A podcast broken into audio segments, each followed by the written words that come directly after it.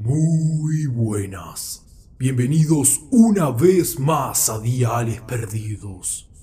En este nuevo dial retomamos a un viejo amigo del canal, el Volkotlak, y voy a contarles una típica historia rusa.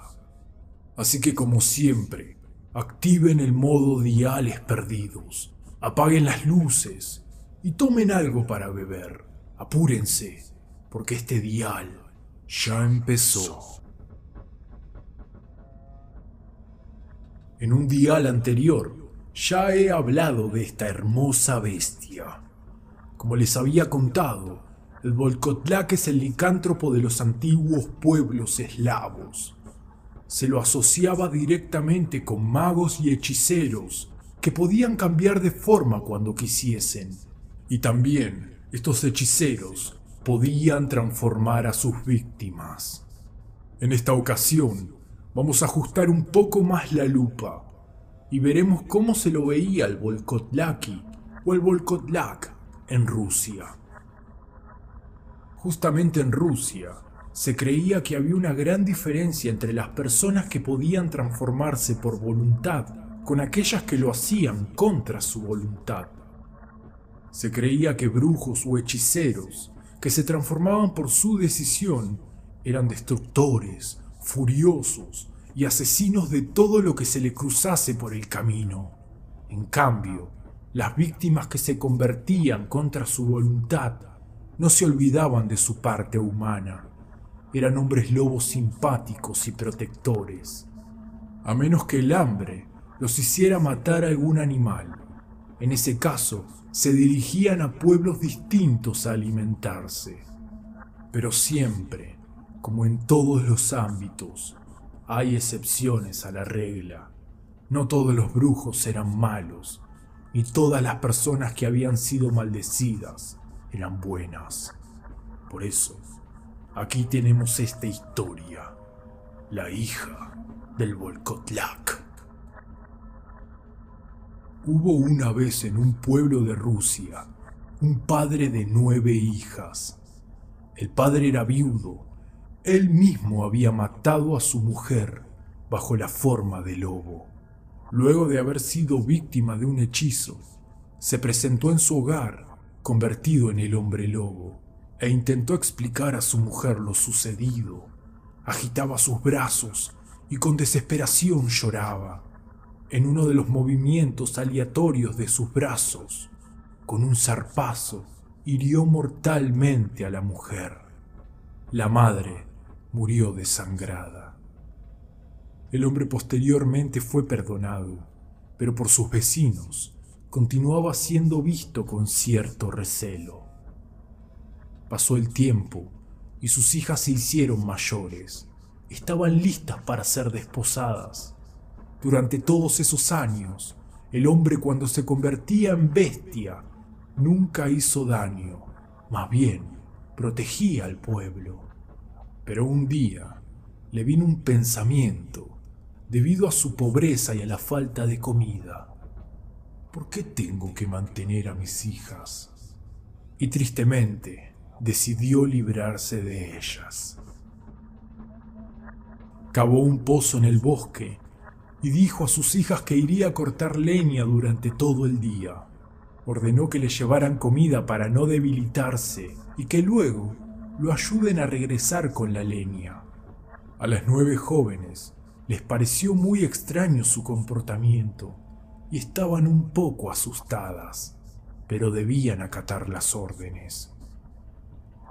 El hombre marchó rumbo al bosque y al cabo de muy poco tiempo se presentó su hija mayor con comida.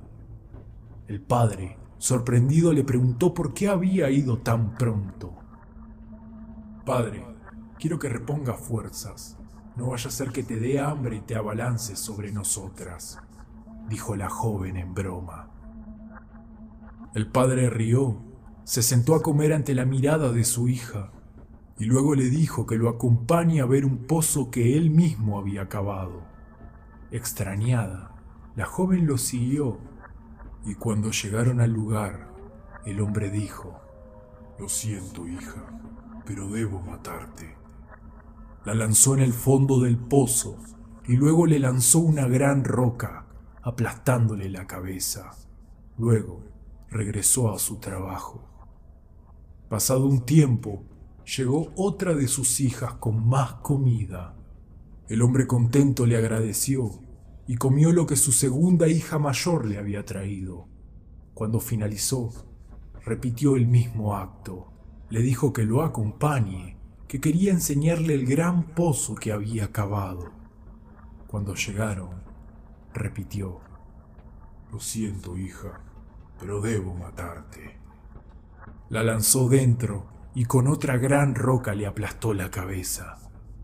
Esto lo repitió con el resto de las muchachas hasta que llegó el turno de la más pequeña. Ella se encontraba preocupada porque no habían vuelto sus hermanas. Entonces se dirigió hasta el lugar donde se encontraba su padre, le entregó la comida y le preguntó, ¿Dónde están mis hermanas? Debajo, en el valle, recogiendo leña. Ahora sígueme, ven, que tengo que mostrarte el gran pozo que he cavado. Cuando llegaron al lugar, el hombre dijo, Lo siento, hija, pero debo matarte. Y la joven solo le pidió un último deseo, que se diera vuelta si podía orar antes de ser lanzada al pozo. El hombre lo hizo, y la joven lo empujó dentro y empezó a correr con todas sus fuerzas. Sabía que no le había hecho daño, pero al menos le daría tiempo a huir. Al cabo de unos segundos, mientras huía, a lo lejos se oyó un gran rugido. El padre se había convertido en el Volkotlak y estaba tras ella. De a poco, la joven comenzó a oír el patear de sus patas con el suelo y un jadeo de respiración. El Volkotlaki Corría desaforadamente, brotaba espumas de su boca y aullaba estruendosamente. Sabía que la niña, si lograba llegar al pueblo, no la podría matar, porque los vecinos lo notarían. La joven salió del bosque y logró esconderse en un enar. La bestia comenzó a recorrer el campo rugiendo y al no encontrar a su hija, comenzó a brincar encima de los montículos de heno, hasta que de pronto oyó las voces de personas que se acercaban al lugar. Enfurecido por no haber liquidado a su hija, tuvo que huir. Tiempo después, cuando la joven relató lo sucedido, la historia llegó hasta oídos del rey, y éste se presentó en el pueblo para darle muerte a la bestia. Al conocer a la joven, se enamoró y la tomó como esposa. Años más tarde, los cazadores del rey dieron con el hombre y lo asesinaron, llevando a su reina la cabeza como trofeo. Esta es la típica historia rusa de la hija del Volkotlak. Aquí, Sabine Barin Gould un reverendo y escritor de a mediados de 1800, toma esta típica historia y la escribe en su libro, El libro de los hombres lobo, para realzar una vez más lo que sus antecesores dirigentes religiosos hicieron con el hombre lobo, o en este caso, con el Volkotlak, demonizarlo. ¿Conocías esta antigua historia ¿Qué piensas acerca del asedio que vivieron tanto brujas como hombres lobo por estos tiempos? Me interesa mucho saber qué es lo que piensas y hacémelo saber en la caja de comentarios.